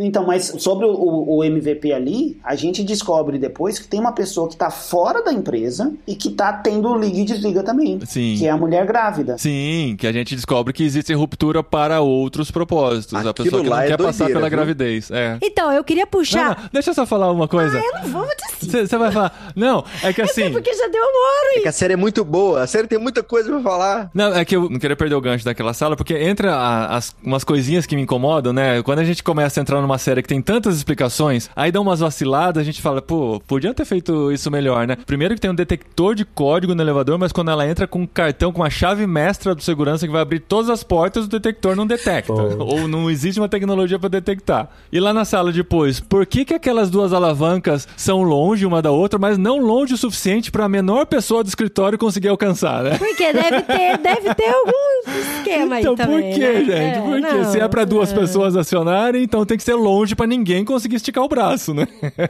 Não, mas o que eu queria puxar aqui com vocês, gente, eu queria falar, porque assim, a gente falou muito da Lumo, baseado nos funcionários, nas pessoas que estão como cobaias lá. Mas eu gostaria de elevar aqui a nossa conversa também pra galera da chefia. Porque Patrícia Arquette arrasou e eu queria falar sobre a chefia, sobre a questão do conselho, do board, o que, que eles estão discutindo, qual que é a ideia da Lumon em fazer aquele experimento e como que a chefia trabalha. Porque, por exemplo, o Milt, ele não tá com ruptura. A Cobel Nem o Miltic, nem não a tá com Cobel. ruptura também. E ela- E todo o board que trabalha, com certeza, também não tá com ruptura. Talvez a primeira seja a própria Halle, que vai mostrar que é possível e é bom pra empresa fazer esse tipo de coisa. Ela queria servir como um case, né? É. A sensação que eu tive é que ela se sacrificou pra mostrar que era bom. A Halle, o interessante é assim, se você pensar em última instância, a Halle de fora, que tem outro nome, né? Não esqueci o nome dela, que é parecida também. Helena. A He- Helena, ela tem a opção de não entrar mais na ruptura quando ela quiser. Ela tem a opção de falar, vou todos parar. eles É, têm. Sim, sim, então. Só que ela, assim, ela tá mostrando, eu posso ir, mostrar pra vocês que é possível, e depois ela pode decidir não, não passar mais por isso, né? Então, assim, parece uma coisa plausível, né? Pra que a empresa tenha sucesso, porque ela é herdeira do império todo lá, né? O que eu quero falar é porque, assim, a Harmony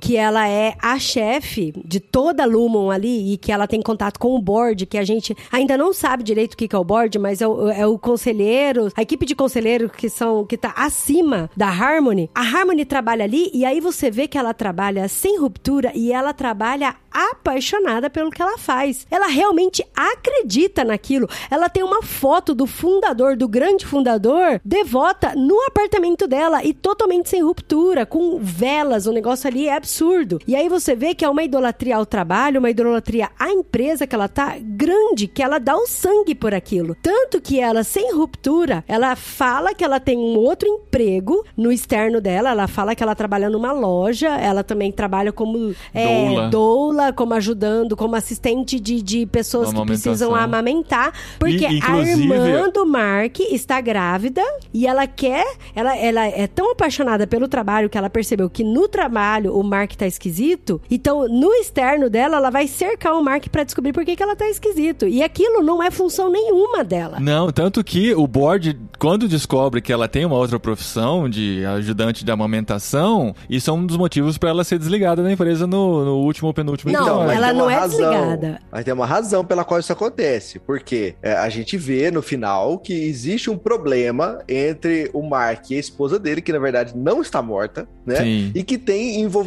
direto com a diretora, a Cobel. Então ela, de alguma forma, tem essa aproximação com o Mark do externo, porque existe uma forma de resolver a situação para ele não descobrir, né? Para ele não se rebelar e também não descobrir o que aconteceu com a esposa dele. Então tem alguma coisa que a gente não sabe ainda, mas que justifica esse comportamento dela. Mas é mais uma iniciativa dela do que Isso, da é, empresa. exato. Ela está Exatamente. ou ela está tão mergulhada no negócio que ela quer fazer a coisa funcionar, ou pode ser também que ela esteja trabalhando contra a empresa. Então, mas Então, nem existe uma toda, possibilidade disso. nem toda idolatria à empresa faz com que a empresa seja fiel a você. Ah, então não. você é descartado. Então isso que eu achei muito forte, Thiago, sabe? Porque ela tava dando sangue pela empresa e a empresa descartou ela, demitiu ela por uma coisa tão banal, que era fácil de ser resolvida, entendeu? E ela estava se entregando sem a ruptura, se entregando na empresa e fora da empresa, em prol da empresa, e mesmo assim ela foi descartada, né? A sensação que eu tive ali é que ela é aquele tipo, aquele cara que acabou de virar gerente e aí você acha o dono da empresa, acha que entende a empresa. No meio evangélico a gente sabe aquele cara que é mais santo que Jesus? Não, eu não vou fazer. Jesus não perdoaria isso, então eu não vou perdoar. E aí fica aquela, sabe, o cara que é mais aficionado pelaqueles pequenos espaços de poder que ele tem sobre algumas pessoas, e aí ele começa a usar isso de maneira religiosa, mas também obcecada. O, o patrão fala assim, ó, não pode atrasar, e aí o, o, o gerente fala, ó, você tem que chegar aqui 10 minutos antes. Não é a mesma coisa. Mas para aquele gerente, que tá super valorizando a informação, ele, ele vai além do limite. É o Dwight, né? Exatamente. E aí, ela tinha a chave da casa do cara, ela fica vigiando ele. Até o e ela lixo fica dele. controlando ele, exatamente, além do trabalho. Eu acredito que a série ela mostra um aspecto religioso, que é também uma crítica a esse mundo corporativo, que mostra que não tem a ver só com a autoridade que ela tem como chefe ali. Eu acho que não é esse o caminho. E a Cobel, ela tem uma coisa que nem o outro funcionário ali tem. Ela tem uma devoção pessoal ao fundador. Uhum. Primeiro, essa série mostra que a empresa, ela trata o fundador, é o início da série, como se fosse um mito de um herói, né? Um É o velho da van. É, exato, o velho da van. É, eu, eu, eu acho O que... velho da van bem sucedido, né? Eu podia falar Elon Musk, eu podia falar o Jeff Bezos podia, da Amazon, você mas. usou, não, mas você usou um exemplo Vamos BR, contextualizar, tá bom, né, tá legal. Isso, tá ótimo. Mas o que fazer negócio. isso mesmo. E esse fundador, ele é o deus da, daquela empresa. Tanto que, quando existe a bonificação né, do Dylan,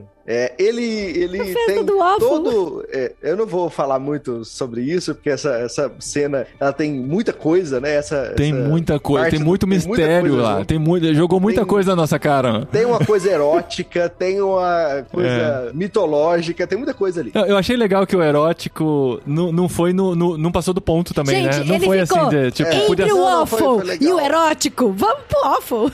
É, o que acontece então? Essa série, então, ela tem uma premissa de mostrar essa religiosidade intrínseca da empresa. Um exemplo que deixa isso muito claro é quando eles conseguem fazer os objetivos lá no computador, né? E aí aparece um filminho, né? Lembra daquele filminho? Aquele filminho. Final de, 90. final de Street Fighter. Isso, parece final de jogo, quando você zera o jogo e tal, né? Muito É. a ver com a gamificação que a gente tá falando aqui também. E aí tem no final o herói que é o fundador. E aí ele olha pra trás, né? E falando, Isso, olha e fala. Eu te amo. O cara, uma máquina falando, mano. É ótimo. E depois ele sai voando, né? Ele sai voando ainda. E dá duas É, voltinhas é muito antes de sair, né? É, é muito legal. E isso mostra assim, então ele é o deus da coisa, né? Existe uma sala que é uma sala da memória, como se fosse um museu dentro da empresa, né? De como que iniciou e tudo. Então existe esse culto a Aham. esse cara. Só que, voltando à Cobel, a Cobel ela tem uma devoção pessoal que não tem nenhum outro personagem. Provavelmente, a gente vai ver isso na segunda temporada, tem alguma coisa relacionada à família dela, alguma coisa assim. Provável. Naquele altar aparece algum elemento com o sobrenome dela. Isso. Que eu não sei se dava pra ler o nome dela ou se era algum outro nome da família dela. É, eu acho que é da família dela, isso. Aquele altarzinho lá que, na- que tem na casa dela mostra essa devoção que ela tem pessoal e já anterior. Provavelmente ela já tinha uma coisa anterior à empresa, antes de entrar na empresa. Então, mas talvez não seja algo reconhecido pela empresa. Porque pra demitir ela desse jeito. Exatamente. Só que o comprometimento dela com a empresa é um comprometimento religioso, né? É, sim. Isso que faz com que a- essa personagem seja tão apegada ao trabalho dela. Mas isso é legal, assim, mostra que existe uma religião da corporação. Eu não sei se vocês assistiram aquele documentário da Netflix, não sei se tá Netflix agora ou confundi o streaming, mas algum desses streamings aí, que é o documentário da Abercrombie e Fitch, aquela marca, né, de roupa. Essa marca foi uma das primeiras a fazer esse espaço pro funcionário que o Paulinho tava falando agora, que eles chamam de campus. A pessoa não precisa sair de lá. Se ela quiser, ela dorme lá. Tem restaurantes, tem fast foods, tem shoppings, tem tudo lá dentro. Você não precisa sair de lá pra nada. né? É tipo o quartinho da empregada, né? Que tinha antigamente, né? Que a empregada podia dormir no trabalho. Olha que vantagem. Não precisa É. Exatamente. pegar ônibus todo Exatamente. dia pra ir pro trabalho. Só que além disso, as pessoas que trabalham lá, elas se sentem pertencentes como se fosse uma religião, né? Não, eu trabalho na Abercrombie Fitch, né? Era uma coisa, se vocês assistirem o documentário, vocês vão ver como é que funciona isso, essa identidade, né? Isso é muito legal. Isso tem um, um quê religioso. Olha, por falar em quartinho da empregada, teve até uma, uma mulher aí que ela foi acusada de escrava porque ela morava com a família, ela trabalhava pra família e ela nunca recebeu salário. Ela foi acusada de escrava? Não, é- não, foi, foi, Ah. porque aí depois que ela descobriu, a- alguém, né, descobriu uma visita que da família pegou e denunciou, e aí falou: não, ela tá sendo um trabalho de escrava, ela dorme num sofazinho, numa salinha lá e tal, e ela trabalha pra caramba, mais de 70 anos na família. E aí a família falou: não, mas é porque a gente não paga salário, porque ela faz parte da família. Hum. E aí foi feita toda essa lavagem, por isso que ela foi acusada de escrava, porque ela não se vê como escrava. Uhum. Foi ela se vê como né? farm, é, ela se vê como parte da família, né? Eu tive muito tempo a sensação de que tudo aquilo ali é uma. Ela tem uma ambiguidade de que a igreja é uma empresa, e aí é uma crítica muito forte à religiosidade, mas por outro lado também bate em Francisco que as empresas se tornaram igrejas, e aí as pessoas não estão trabalhando e sim cultuando. É, eu acho que é mais esse caminho do que o primeiro. Porque Sim. ela não trata a religião. Ela trata de uma religiosidade da empresa. Ela não trata de aspectos religiosos fora da empresa. O máximo que a gente tem ali é uma crítica aos gurus, que é o coach, né? O, o cunhado do Mark, que de alguma forma também representa um tipo de religiosidade, com aqueles seguidores dele malucos lá, né? Que, É, nossa, sim. ele tá falando comigo, deixa eu ir lá ver, o pessoal já leu o livro dele, mudou a vida dele. É como se fosse um- uma vida antes e depois, uma conversão a partir do livro dele de autoajuda. Então acho que essa crítica é mais direcionada à empresa. Agora, eu não sei porquê, Paulinho e Dri, mas toda vez que eu venho aqui gravar com vocês, eu falo mal do capitalismo. Então dessa vez vai ser diferente. Tem que ser, O problema que essa é o que essa o que essa série faz também é um- de uma forma uma crítica muito grande a como o capitalismo faz com que as pessoas se sintam parte delas, assim como se elas estivessem sendo salvas, né? É no sentido religioso. Isso é muito engraçado. Mas dá um ruim, sabe? Assim, quando, por exemplo, a Cobel, ela é descartada tão fácil pela empresa, sabe? Uhum. E aí ela chega na casa dela, ela destrói tudo aquilo que ela tinha construído pra empresa, todo aquele amor, toda aquela paixão. E aí por isso que eu acho que a segunda temporada, a Cobel vai entrar pro time de que vai destruir a Lumon também, sabe? Eu acho que não, porque quando ela teve a chance, no último ato do último episódio, ela tentou se redimir pra mostrar, eu ainda sou útil. Olha aqui como vocês ainda podem contar comigo. Mas pode fazer parte da estratégia dela de destruir a Lumon também pra demonstrar confiança, enfim. Voltar pra destruir de dentro. É. Eu acho que como segunda temporada isso não vai acontecer. Provavelmente eles vão expandir mais a atuação da Lumo pra depois ter esse plano mais revolucionário, digamos aí, né? Porque destruir, é, é né? um arco mesmo, né? De, de- senão não tem história, né? O que acontece muito em série, gente, é que a primeira temporada, em séries bem escritas, né? A primeira temporada você tem o contato com o universo que você já acha que tá bem grande. Quando vai pra segunda temporada, eles abrem de um jeito. É igual o Dark, fica- né? É igual Handmaid's Tale, por exemplo, Handmaid's também. Tale também. Aí você fala, não, não tem como mais abrir. Aí na terceira abre mais ainda. Aí fica com medo de abrir tanto também não e, conseguir e não fechar, conseguir né? encaixar tudo. Mas pode ser que o que a gente viu agora é um microcosmo de uma coisa muito grandiosa que a gente vai Mas descobrir igual pela frente. Dark. Gente, Dark eu achei que fez isso tão legal, sabe? Eu gostei Eu acho que ele se demais, perdeu em sabe? algum momento, mas. Ah, não, eu de gostei. tanto que abriu. E aí que entra uma outra coisa, cara, que dá pra gente encaixar aqui também, que é o abuso religioso que igrejas fazem a membros e a funcionários. Porque quando a gente mistura a questão religiosa, a gente não tem mais um compromisso com a empresa ou com o, aquele contrato. Você muitas vezes é usado para a mão de obra por seu compromisso com Deus. E quantas vezes, quantas histórias a gente já não ouviu de pessoas que foram abusadas pela quantidade de trabalho, muitas vezes mesmo, de você ter que passar madrugadas e domingos e sábados e todo o tempo que você tem fora do seu emprego dedicado a uma causa, dedicado a uma igreja, porque é Deus que está pedindo isso, é Deus que espera isso de você, né? Então, quando a gente mistura, né, e assim, nós como cristãos integrais entendemos que quando fazemos, realizamos nosso trabalho, realizamos como para Deus, não para os homens e tudo mais. Mas quando isso é usado de uma maneira que você precisa fazer, porque esse é o seu compromisso com Deus, e isso é levado ao estágio do abuso, isso é um grande perigo que seria até legal. É, eu fico com medo de se pensar se seria legal ou não se a série trabalhasse nesse sentido, porque existe a questão religiosa embutida lá, mas como talvez eles vão trabalhar pode ser perigoso, mas a gente pensar nisso é importante também, né? De como existe gente, e a gente já falou sobre isso em alguns podcasts, né? Sobre alguns manipulação do nosso religiosa e tal. sobre esse abuso religioso que acontece quando você sai da esfera do seu compromisso com o trabalho e você precisa fazer porque Deus que está pedindo, o Deus que espera isso de você, né? Eu queria só dar um, um- uma- um comentário sobre isso para também abrir um, um ponto de discussão, que é a ruptura que a gente fazia, pelo menos eu fiz isso muito tempo, de secular e sacro.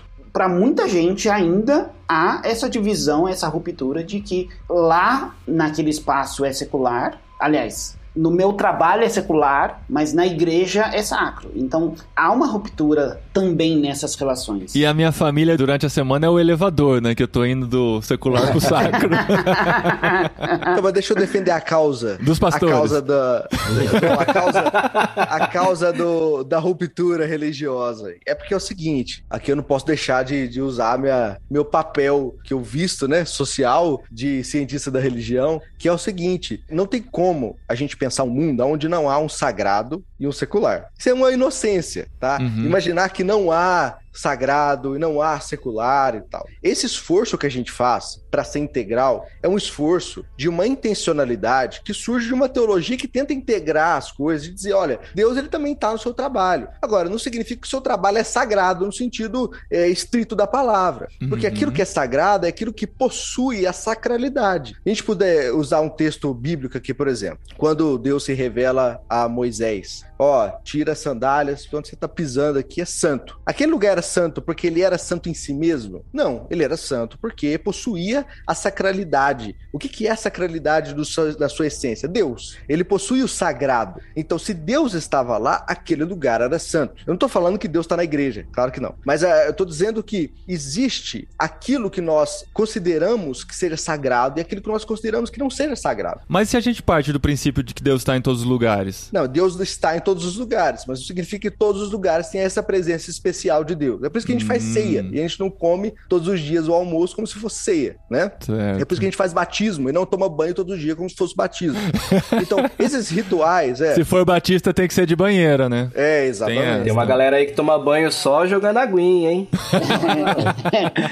É por isso que a criança pode tomar suco antes da ceia e suco depois da ceia, mas não pode tomar o suco da ceia. É, Depende da exato, igreja. Exatamente. Então, veja como isso é interessante. Essa é nossa dinâmica social, não tem como fugir disso, tá? Agora, isso significa que essa série, ela mostra uma coisa muito válida pra gente refletir, que é assim, ó, o que que a gente considera sagrado? Já que não tem como fugir de que há coisas que nós consideramos sagradas e outras não, que por consequência nós chamamos de seculares ou de profanas, aquilo que é comum, aquilo que não é extraordinário, o que é que nós consideramos sagrado? Então, isso nos leva a pensar nisso que o Paulinho falou da série, porque a série ela faz com que a empresa seja o sagrado para os funcionários. E assim, ó, se o externo quisesse não ir para a empresa trabalhar, ele poderia não ir. Ele tem essa liberdade, certo? Então ele poderia sair do esquema. Mas por que, que ele não sai? Existe uma pressão psicológica, existe uma cooptação psicológica. Eles têm uma casa, né? Isso, Carro, tem- e- salário. E provavelmente eles ganham bom dinheiro, né? Eles têm benefícios, benefícios que o externo aproveita, apesar de não ser grande coisa, é um benefício que eles têm. Então existe ali motivos que nos mostram que essa empresa faz essa sacralização do trabalho. E nas igrejas não é diferente. Isso não significa que a gente vai abolir essas categorias sagrada e secular. Na minha concepção, isso é uma inocência, porque na vida real a gente considera coisas mais importantes, menos importantes e outras que são para além do importante, que são sagradas. Mas, de toda forma, isso é um alerta para nos mostrar o que, que é sagrado e o que, que não é. Tem um sociólogo que chama Peter Berger e ele fala assim que a religião pode ser tanto alienante quanto desalienante. E eu queria é, mostrar para vocês o desalienante. Porque que é alienante nós já sabemos. Todo mundo sabe que a religião pode ser alienante. A gente já vê tantos casos né, de alienação a partir. Não falo da religião como qualquer, mas todas as expressões religiosas podem ser alienantes. Por que, que elas são desalienantes? Porque quando eu mostro que Deus ele está acima de todas as nossas instituições, de todas as nossas convenções humanas, de todas as nossas organizações humanas, etc., essas organizações, instituições, rituais, eles são relativizados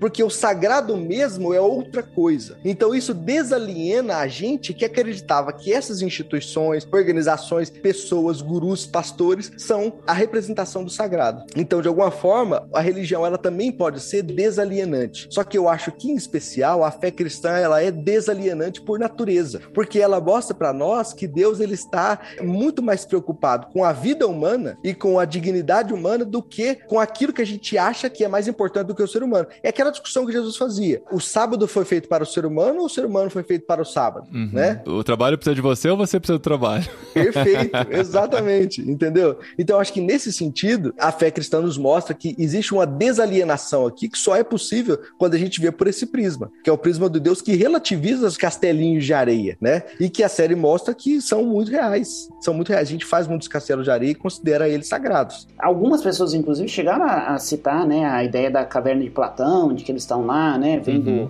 Nas Estão ali dentro, né? nas sombras, e que é, alguém do lado de fora vai iluminá-los e, e tirá-los de lá. Mas é exatamente essa ambiguidade de alienado ou desalienado, a humanidade entende que a razão te tira da alienação. Por isso que eu achei é tão interessante aquela história de que os números são emoções. Mas para nós cristãos, de como cosmovisão cristã, o único jeito de ser desalienado é um caminho que vem do alto para nós, que é a salvação. E por isso que eu acho que há uma crítica forte desse seriado à religião, porque eles estão o tempo inteiro se colocando no papel de Deus, alienando especificamente, mas só é alienado quem é o inocente. Porque do lado de fora, as pessoas não se sentem alienadas. Mas do lado de dentro, elas não têm consciência de que elas estão sendo manipuladas de certa forma. Ah, que estão sendo usadas, elas têm. Elas sentem um incômodo, mas a trama fez com que elas tivessem a ideia de que elas estão se alienando. E aí entra um ponto que a gente não discutiu, que eu gostaria, que é o fato de que quanto de você se tranca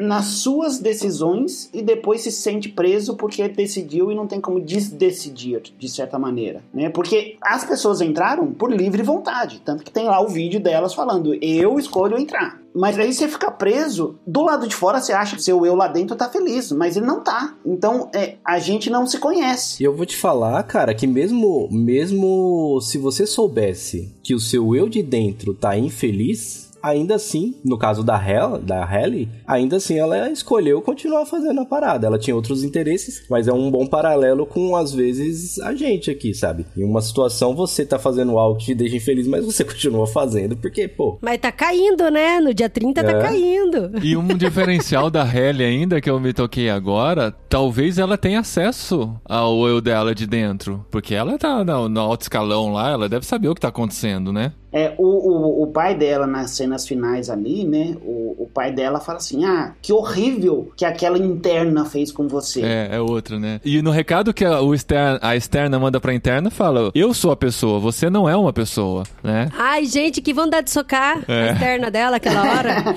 Mas aí, gente, qual que é a solução, por exemplo? Pra qual que é quem? a solução? Não, não, não tem, não, Não, tem, então. não tem final feliz, gente. Não tem, porque, tipo, Não se tem. ela resolve. Se, se, se eles resolvem acabar com a empresa, todos os internos que a gente pega carinho vão deixar de existir. E tem essa discussão na série. Eles falam, a, a- o Irv fala, se eu não me engano. É, o vo- é. Vocês têm noção de que se a gente acabar com isso aqui, a gente vai. A gente vai deixar de existir? É, não, Aham. não tem como terminar bem.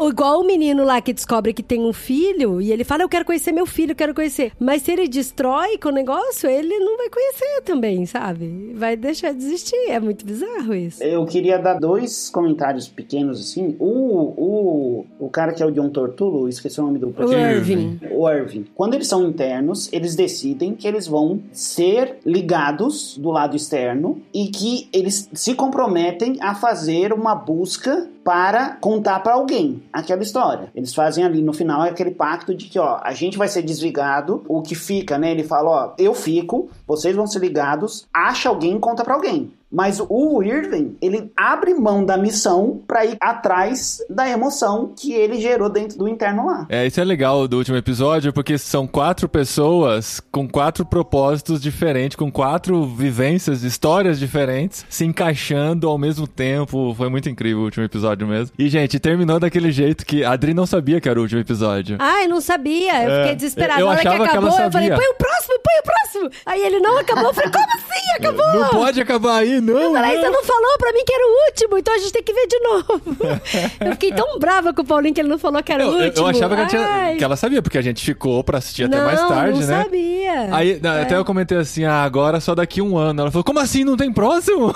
não, não pode, não. Termina com aquele grito ensurdecedor, né, do Mark. Aí eu fui dormir com aquele grito dele, Inclusive, sabe? a gente nem resvalou na teoria da esposa dele, né? Vai ficar pra um. Pro, Vai ficar pra segunda Verdade. temporada, vai. Pra próxima. Eu acho que é, dependendo de como for a segunda temporada, eu acho que vale a pena a gente fazer isso pela primeira vez, né? De pegar uma segunda temporada de uma série pra discutir só sobre Pra ela. discutir. Inclusive, eu acho que a gente deveria terminar esse podcast com uma sessão de bem-estar. De falar assim. O que você Daniel é, né? Sass, você é um trabalhador seu eu que deixa. Externo. O seu eu externo deixa o seu desktop organizado. Daniel Sass, você é aquele que não deixa a toalha molhada em cima da cama. É. Daniel Sass, você é aquele que não aperta os dois botões do elevador para cima e para baixo quando quer chamar ele. Ó, você tem que reagir igual a todo a todas as informações, por O seu favor. momento de bem-estar de igual modo.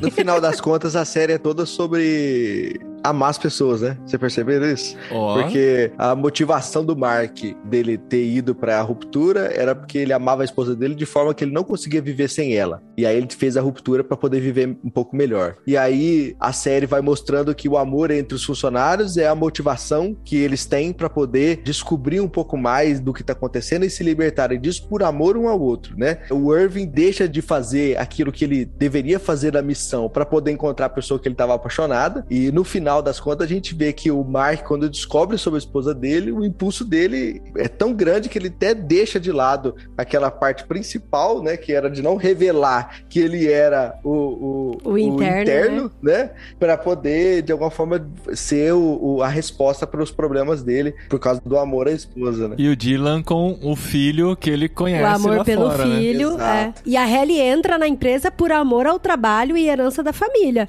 Pra provar pra todo mundo de que é possível a interna dela ser feliz e ela levar o projeto adiante pra frente e vender para as E outras honrar o multinacionais. pai dela, o vô dela, né? Toda aquela... É, e as cenas, isso aqui só um detalhe de fotografia, né? As cenas que estão na casa da irmã do Mark são as cenas que tem cor na série, Uhum. né? As mais Se você coloridinhas, perceber, não né? tem cor, né? Não tem cor, a série quase não tem cores. A maioria dos ambientes, até dos externos, só que na casa dela existe cor. E o motivo disso é, é muito óbvio. Lá é o único lugar que ele tem alguém que se importa com ele, que ama ele, né? Uhum. Então ele vê Que aquela legal. casa de uma forma diferente. Que é que o legal. amor dá cores. É, é mais ou menos essa mensagem semiótica, né? Que a gente encontra na série. Cara, é muito completa, cara. A semiótica, pra mim, ela beira a perfeição. assim. É. Sobre cores, sobre o jogo de luzes. Lá dentro é tudo reto e quadrado. Do lado de fora as coisas são mais orgânicas, são vivas. As cores do lado de fora, onde tem amor, é quente. O Mark vive numa casa sozinha, sem luz, né? Então tem coisas aí muito interessantes. Mas aproveitando pra falar do que a gente não falou, a gente não falou daquela mulher que libera o Pete, que a Sim. gente nem mal sabe quem é. Ela era responsável pelo implante, antigamente se revelou e tá jogando contra agora, né? É, e o nome da personagem, se eu não me engano, é Rehab, né? Que é Reabilitação. o nome que se dá pra reabilitação de, de drogas, né? Sim. Muito bom, gente. Curti demais, assim. Se ninguém ouviu esse episódio, já valeu a conversa. E agora o interno do Paulinho que lute lá na segunda-feira pra editar esse episódio, porque tem muito Mas conteúdo o eu aí. do Paulinho vai ganhar uma festa da melancia nesse verão. se ele editar direitinho esse podcast. Pode ficar tranquilo.